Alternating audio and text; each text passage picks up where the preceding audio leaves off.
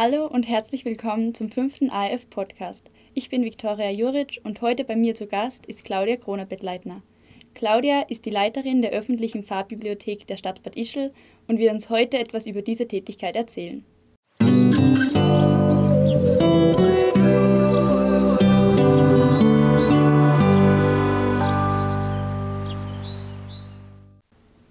Hallo Claudia, danke fürs Herkommen und schön, dass du bist. Wie geht's dir denn? Ja gut, ich danke für die Einladung. Freut mich hier zu sein. Vielleicht fangen wir gleich mit unseren fünf fixen AF-Podcast-Fragen an. Wie schaut denn dein perfektes Frühstück aus? Mein perfektes Frühstück ist mit Zeit verbunden. Ich brauche immer viel Zeit in der Früh, deswegen stehe ich gern bald auf und dann passt es schon. Wenn ich Zeit habe, eine Zeitung lesen kann zum Kaffee, bin ich schon sehr zufrieden. Ja, und nachdem, nachdem du dein perfektes Frühstück eingenommen hast, was braucht es dann noch, damit du einen gelungenen Tag erlebst? Einen gelungenen Tag, ja, also ich habe gern äh, viele Beschäftigungen, die mir ein bisschen fordern, die mir ausfüllen. Und dann gibt es natürlich die freien Tage, da bin ich unheimlich gern in der Natur. Zum Beispiel im Ausseerland, zum Langtaufen zurzeit. Solche Dinge mag ich recht gern. Hm, ja, das klingt schön. Und wenn du einen Tag lang sein kannst, was oder wer du willst, wer darfst du sein? Uh, das ist schwierig. Also, wie ein Kind war, wäre es immer die Bibi Langstrumpf gewesen. Das war immer so, so mein, mein Wunschziel. Aber ich muss sagen, ich fühle mich wirklich so wohl in meiner Haut, dass ich einfach sehr gern bin, die ich bin. Na, im Moment möchte ich nicht tauschen. Ja, das ist natürlich schön, ja. Ähm, was bringt die zum Lachen? Was bringt mich zum Lachen? Ja, einfach, äh, ja, schon äh, nette Begegnungen mit, mit äh, Leuten, zu denen ich äh, ein gutes Verhältnis habe, einfach miteinander plaudern und sich erinnern. Das sind, da kommt, da wird es oft sehr lustig. Ja, das glaube ich da aufs Wort, ja. Ähm, und wo bist du am liebsten in der Umgebung, also im Ausseerland, Salzkammergut? Im Ausseerland äh, bin ich sehr, sehr gern in der äh, Gegend von Altaussee. Das mag ich sehr gern. Ich mag aber auch den Grundlsee sehr gern. Also das Ausseerland ist überhaupt so ein, ja, so ein bisschen ein Sehnsuchtsort. Also ich brauche nur über den Bötschen fahren und bin schon da. Aber ich bin auch sehr, sehr gern in Ischl und da kann man einfach äh, so viele unterschiedliche Wege gehen. Und ich bin auch eine leidenschaftliche Geherin, fahre auch gern mit dem Radl auf die Berge. Und bin gerade in Zeiten wie diesen unheimlich glücklich, hier zu leben, wo ich leben kann. Ja, stimmt. Bei uns kann man viel Zeit in der Natur verbringen. Das ist ein Vorteil, ja. Ja, Claudia, ähm, du bist ja die Leiterin von der Bibliothek in Bad Ischl. Und wie ist deine Leidenschaft für Bücher entstanden? Warst du schon ein Kind, das was gern gelesen hat, oder hat man dir als Kind eher dazu zwingen müssen, dass du mal ein Buch liest? Nein, nein, also das Lesen, das war schon von Anfang an ganz wichtig. Ich bin in einem ganz kleinen Ort äh, in Kärnten aufgewachsen, so an der slowenischen Grenze. Kindergarten hat es noch keinen gegeben, aber es hat schon eine Bibliothek gegeben, die war damals in der Volksschule und da war ich wirklich, wahrscheinlich, da war ich wirklich noch ziemlich klein, habe ich da schon mitgehen dürfen und da habe ich viele Erinnerungen an diese Bibliothek. Ich weiß, dass ich dann meistens, wenn ich heimgekommen bin, das erste Buch dann schon gleich ausgelesen gehabt habe. Und später, dann so in der Mittelschulzeit, habe ich da schon mitarbeiten dürfen. Also Bücher und Bibliotheken waren einfach immer ein Thema und die Leseleidenschaft ist geblieben und es ist natürlich toll, dass ich jetzt auch wieder in einer Bibliothek arbeiten kann. Ja, das ist natürlich super. Und hast du ein Lieblingsbuch oder ein Lieblingsgenre, was du gern liest? Ah, das wechselt eigentlich immer wieder. Also ich bin, ich bin eine absolute Vielleserin. Ich kaufe für die Ischler Bibliothek äh, den Großteil der Medien ein. Das heißt, ich schaue wirklich schaue mir ganz vieles an, also in allen möglichen Sparten. Äh, ich lese sehr gern zwischendurch einmal ein Krimi. Zu Sachbüchern komme ich im Moment zu wenig. Ich lese sehr gern äh, Literatur österreichischer Autoren. Jetzt freue ich mich zum Beispiel sehr, dass von der Monika Helfer jetzt dieser Tage wieder ein neues Buch herauskommt, weil die Bagage hat mir zum Beispiel unheimlich gut gefallen. Ja, aber was ich auch sehr, sehr gern lies, ich lese also unheimlich viele Kinderbücher, angefangen von den Bilderbüchern. Ich habe einmal eine Ausbildung gemacht zur Literaturvermittlerin für Kinder- und Jugendliteratur. Und das ist so eine geheime Leidenschaft, der ich gern äh, mehr äh, Raum geben würde. Da fällt mir ein bisschen die Zeit. Also Literaturvermittlung für Kinder, überhaupt das Lesen von Anfang an, das ist mir ein ganz großes Anliegen. Ja, du sprichst das Thema ja schon an. Wo siehst du die Möglichkeit, dass man Kinder für Bücher begeistert? Weil heutzutage mit Fernseher und Handy, da ist es ja manchmal schwierig, dass man Kinder für Bücher überhaupt nur begeistern kann.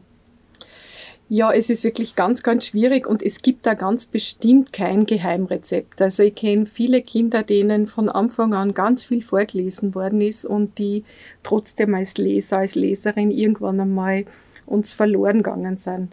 Aber ich glaube, das Einzige, was, was Eltern tun können, ist wirklich von Anfang an vorlesen. Und das heißt wirklich von Anfang an, weil man tut ja gerade mit den ganz Kleinen, da gibt es schon diese ersten Sprüche und die ersten Lieder und das ist für mich schon das allererste Vorbereiten aufs Lesen.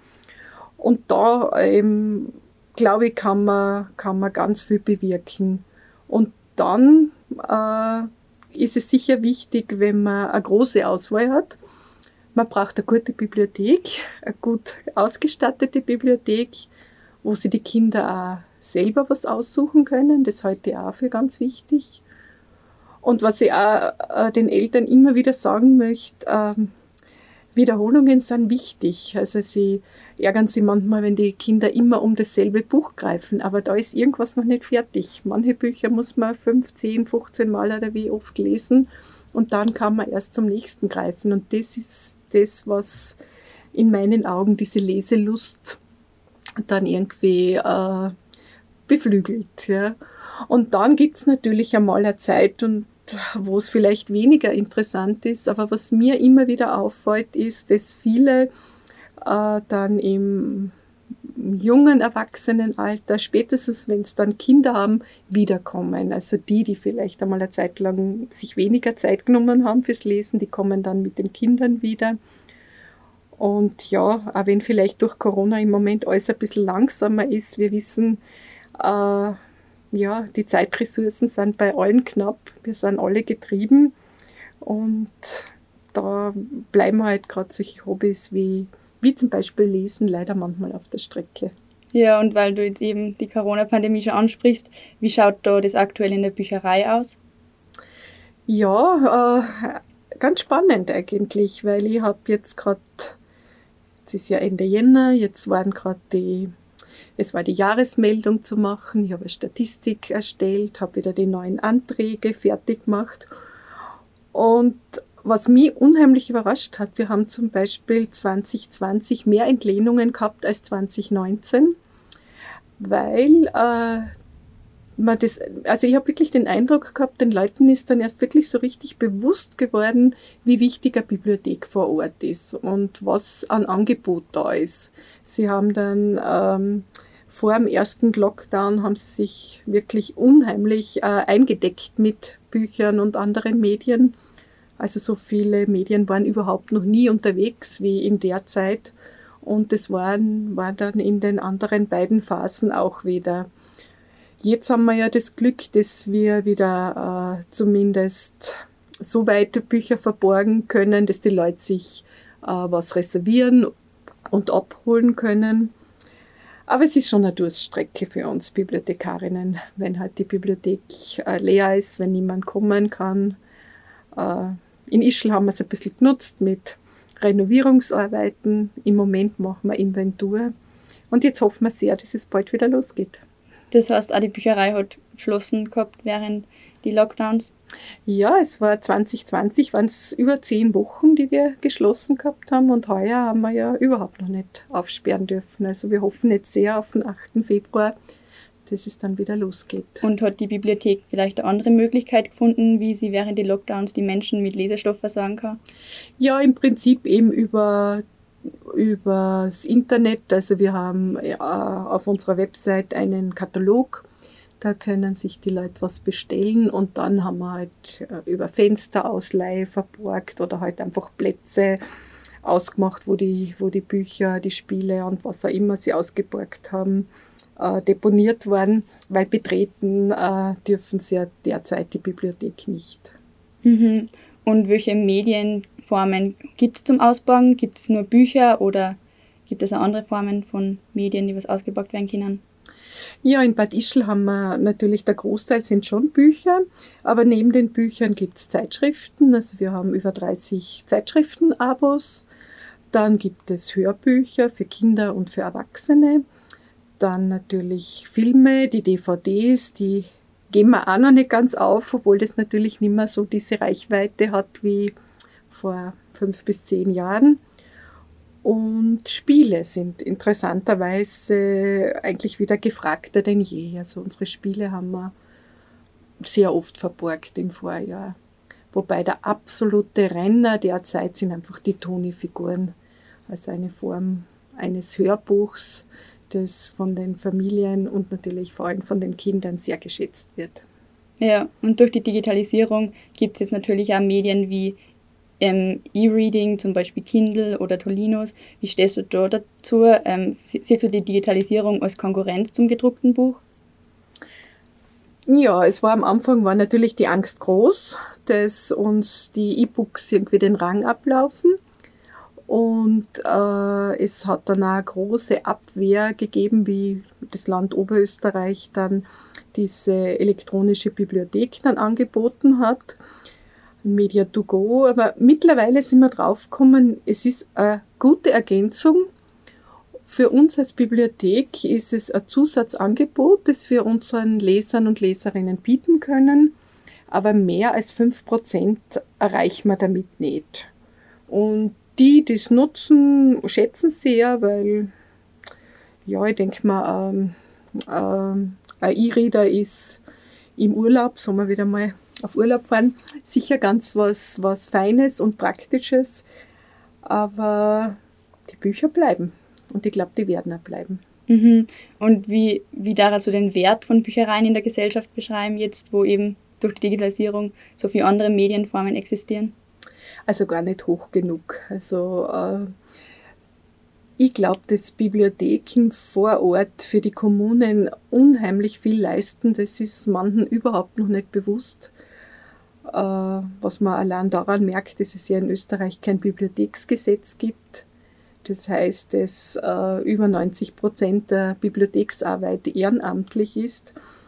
Und da bedenkt man, glaube ich, viel zu wenig, äh, wie vielfältig äh, unsere Leistung ist. Also wir sind ja nicht nur Kulturvermittlerinnen und nicht nur eine Verleihstelle, sondern es ist ja unheimlich viel Bildungsarbeit, das über die, Bibliothe die über die Bibliotheken geleistet wird. Mhm. Du hast schon angesprochen, es gibt 90 Prozent ehrenamtliche Mitarbeiter. Wie schaut es da in Bad Ischl aus? Wie viele Mitarbeiter gibt es da und sind die auch ehrenamtlich angestellt?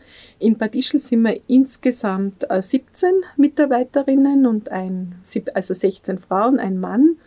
Und ich als Leiterin äh, bin nebenberuflich angestellt mit ein paar Stunden, aber alle anderen arbeiten ehrenamtlich.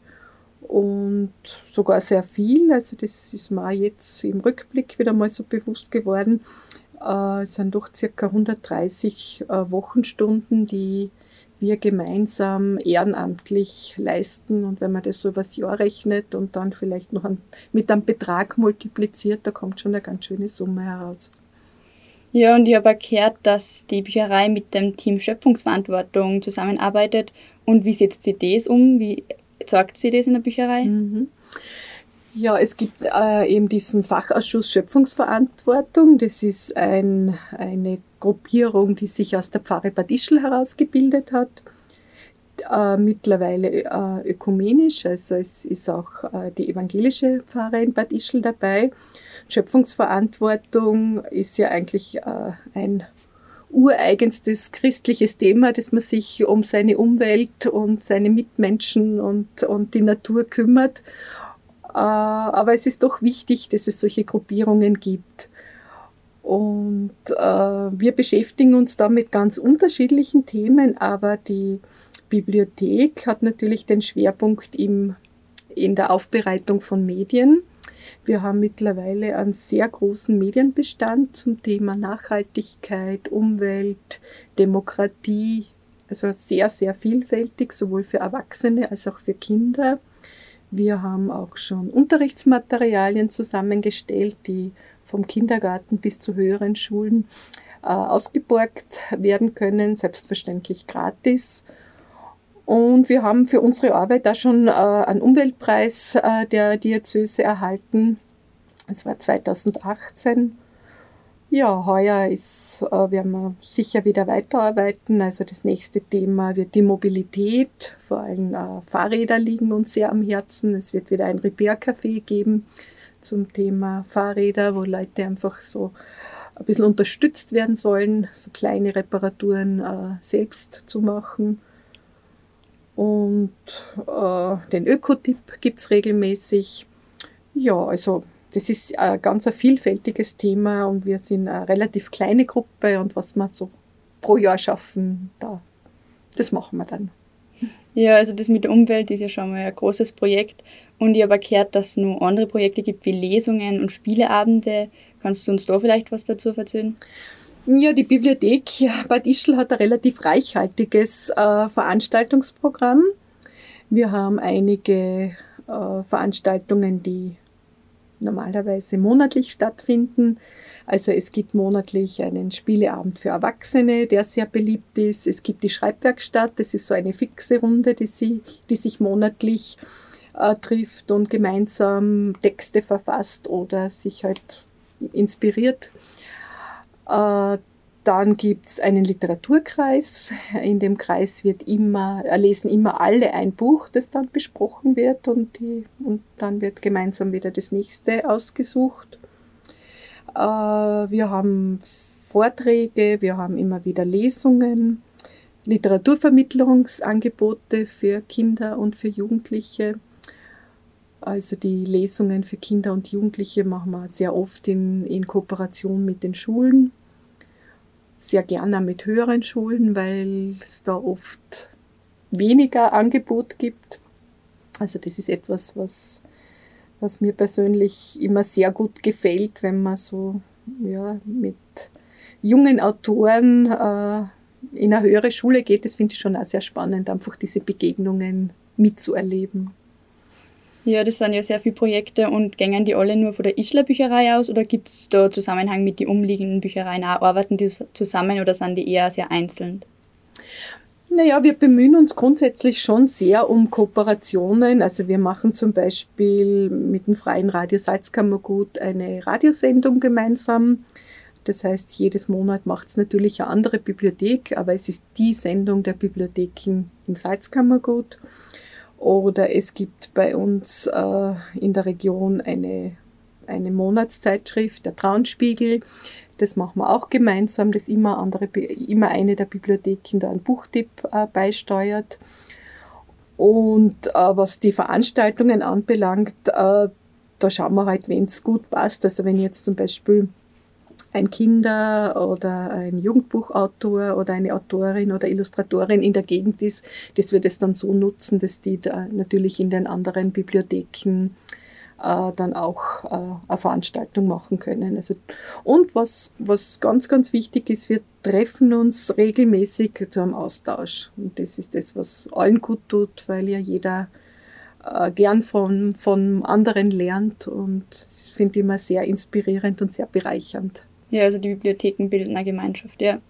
Und jetzt nur ein großes Thema, die Kulturhauptstadt 2024 ist ja Bad Ischl und gibt es in dem Zusammenhang auch Projekte für die äh, Bad Ischler Bücherei? Äh, es gibt jetzt keine Projekte im Sinn von, von äh, diesem Bitbook. Also das, das, ist praktisch das Programm, mit dem das Salzkammergut äh, das erreicht hat, Kulturhauptstadt zu werden. Also in der Vorbereitung äh, waren die Bibliotheken nicht involviert. Aber natürlich ist es unser Anliegen, dass wir in welcher Form auch immer uns im Kulturhauptstadtprogramm auch irgendwie einbringen und dazu Wort melden wollen. Weil von den 23 Gemeinden, die äh, zu der Kulturhauptstadtregion gehören, äh, gibt es, glaube ich, gibt's 14, Bibli äh, gibt's 14 Orte in Oberösterreich mit Bibliotheken und äh, Bad Aussee hat auch eine Bibliothek. Also das ist doch ein, ein ganz großer Anteil. Da gibt es jetzt äh, immer wieder schon äh, Zusammenkünfte der Bibliothekarinnen, da wird schon fleißig überlegt und wenn wir werden das dann bei Zeiten einmal dem künstlerischen Leiter vorstellen und hoffen, dass es zu einer Kooperation gibt, äh, kommen wird und äh, sind eigentlich ganz guter Dinge. Mm, ja. Ähm, kannst du vielleicht nur irgendein Buch empfehlen für unsere lesebegeisterten Zuhörer? Ja, gern. Ähm, weil ich am Anfang schon gesagt habe, äh, dass mir das äh, Lesen von Anfang an so wichtig ist, fange ich gleich einmal mit einem Winterbuch an. Äh, das heißt, das Schneeglück zu verschenken. Das ist wirklich ein Buch für die, für die Kleinsten, so drei bis, ab drei bis vier, würde ich sagen. Ist im Atlantis Verlag erschienen und die Autorin und gleichzeitig Illustratorin ist eine Südkoreanerin, nennt sich Huyen Go, falls ich das hoffentlich so richtig ausspreche. Es ist ganz eine entzückende äh, kurze Geschichte, kurz erzählt. Äh, ein Bär verabschiedet sich von seinen Freunden, zwei Vögeln, die ins, in ihr Winterquartier fliegen und er äh, legt sich nieder zum Winterschlaf und wird dann auf einmal geweckt, weil draußen so ein Lärm ist, weil die, die anderen Tiere des Waldes einen, eine Schneeballschlacht machen und zuerst ist er sehr unwirsch und verärgert, warum da so ein Wirbel ist, aber dann kommt er drauf, wie schön eigentlich der Winter ist und denkt sich, na so schade, dass die beiden Vögel das nicht erleben. Und er fängt dann an, einen Schneemann zu bauen und die Tiere des Waldes unterstützen ihn dabei. Der eine gibt ihm einen Hut, der andere eine Karottennase, der nächste einen Schal und dann baut er einen wunderschönen kleinen Schneemann, den er dann in ein Marmeladenglas stellt und zur Post bringt. Und den verschickt er dann an seine Freunde in den Süden. Naja, und wie dieser Schneemann dort ankommt und trotzdem auf große Begeisterung äh, stößt, das muss man sich dann selber anschauen. Also ganz ein entzückendes kleines Buch für jüngere Kinder Schneeglück verschenken. Passt gut in die heutige Zeit. Wow, das klingt sehr spannend. Das ja. ist ganz ein nettes. Dann gibt es noch den Schneeflockensammler vom Robert Schneider. Äh, der Robert Schneider ist sicher vielen bekannt durch Schlafes Bruder, das was Anfang der 90er Jahre erschienen ist. Man hat jetzt lange nichts mehr von ihm gehört und äh, 2020 ist eben dieses äh, wunderschöne Bilderbuch der Schneeflockensammler erschienen äh, bei Jungbrunnen, glaube ich, illustriert von der wunderbaren Illustratorin Linda Wolfsgruber. Und dabei geht es um äh, diesen äh, Schneeflockensammler, den Wilson Bentley aus Amerika, der sich ja Zeit seines Lebens mit, mit den Schneekristallen äh, beschäftigt hat. Und der Robert Schneider zeichnet so ein bisschen seine Lebensgeschichte nach, wie schwierig das am Anfang war, weil natürlich niemand Verständnis gehabt hat für diesen etwas verträumten, eher ruhigen, äh, eher scheuen Jungen, der sich, äh, der, in, der sich eigentlich vor allem damit beschäftigt hat, nur zu schauen und zu beobachten und so gar nicht auf eine Farm, in der er aufgewachsen ist, gepasst hat, wo man eigentlich viel arbeiten sollte, die Eltern unterstützen und letztendlich selbst ein guter Farmer werden. Äh, und die Mutter hat dann aber anscheinend doch irgendwie Verständnis gehabt für dieses eigenartige Kind und hat ihm dann eines Tages in ein Mikroskop äh, geschenkt. Und da hat er dann äh, den Beweis gehabt, was er sich vorher schon gedacht hat, dass ja jeder, jedes Schneekristall anders ist. Also keines gleich dem anderen. Und das ist dann die Leidenschaft seines Lebens geworden. Der Wilson Bentley glaube, geboren ist er 1832 und ja, irgendwann Anfang des 20. Jahrhunderts dann wieder gestorben. Ganz ein interessanter Mann. Da gibt es ja sehr viel Hintergrundgeschichten, wunderschöne Bilder. Und wunder, wunderschön hat es auch die Linda Wolfsgruber illustriert mit ganz viel Blau und, und äh, verschiedenen Drucken und ja, ganz toll. Große Empfehlung. Soll ich noch was? Gerne, vorstellen? du klingst sehr begeistert. Ja, dann für diese Zielgruppe ab 14, 15 würde ich das Papierklavier von der Elisabeth Steinkellner vorstellen. Das hast du vielleicht schon gelesen, nehme ich an. Ja? ja. Das ist illustriert von einer Berlinerin, von der Anna Gusella, die ich gar nicht gekannt habe. Und das ist äh, eine Art Tagebuch wie, wie so ein Skizzenbuch schaut es eigentlich aus, vom Text her sehr reduziert. Und es geht ihm um, um ein Mädchen, die Maya, die 16 ist, in sehr prekären Familienverhältnissen aufwächst. Die Mutter äh, bemüht sich sehr, aber es reicht einfach von vorne und hinten nicht, damit die Familie das Auslangen hat, sodass auch die Maya arbeiten muss. Sie selber entspricht auch nicht ganz den äh, Schönheitsvorstellungen. Sie hat einige Kilos zu viel, aber was sie hat, sie hat ganz tolle Freunde und äh, beschreibt einfach da diese Zeit des Erwachsenwerdens.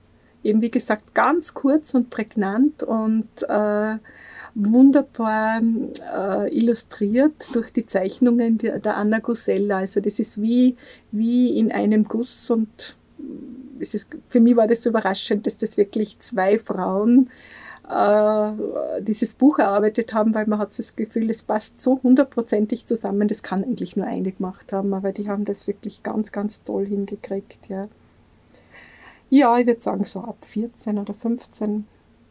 Ja, Papierklavier von der Elisabeth Steinkellner, eine junge österreichische Autorin, die, die, man sich, die man sie sich merken sollte. Die ist wirklich ganz sehr beeindruckend. Ja. Ja, und zu guter Letzt hätte ich noch einen Roman, den ich erst kürzlich gelesen habe, der mir sehr, sehr gut gefallen hat, von der Karin Kalissa, Bergsalz. Die Karin Kalissa ist für mich eine Entdeckung aus 2019. Da hat mir ihr Buch Radioactivity und Sungsladen unheimlich gut gefallen und jetzt habe ich mich sehr gefreut, dass es im Herbst das wieder was Neues gegeben hat. Wieder ganz was anderes, eben Bergsalz. Eine Geschichte, die im Allgäu spielt. Es geht um einige ältere Frauen, die in einem Dorf so am Rande eines Gebirges leben. Die Berge sind präsent, aber doch äh, weiter weg, aber man sieht sie immer. Also die Berge spielen immer eine Rolle in der Geschichte. Diese Frauen sind alle verwitwet. Jede ist für sich. Äh, sie kennen sich zwar, sie grüßen sich, aber man hat eigentlich keinen Kontakt.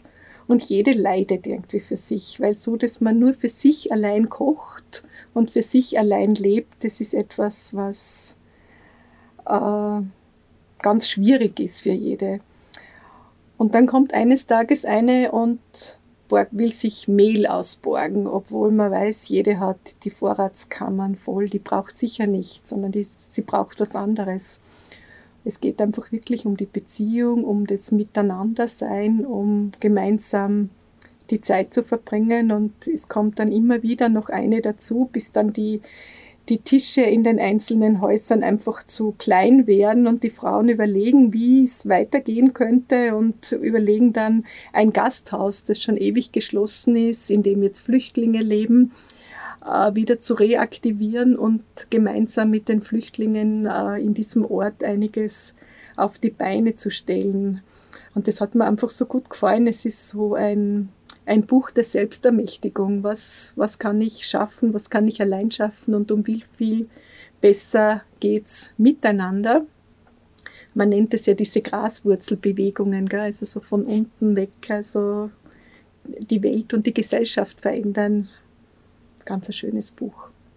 Bergsalz, Karin Kalissa. Ja, also deine Empfehlungen klingen sehr spannend. Und ich sage danke für die Empfehlungen und für das sehr nette Gespräch. Und ich wünsche noch alles Gute, Claudia. Dankeschön.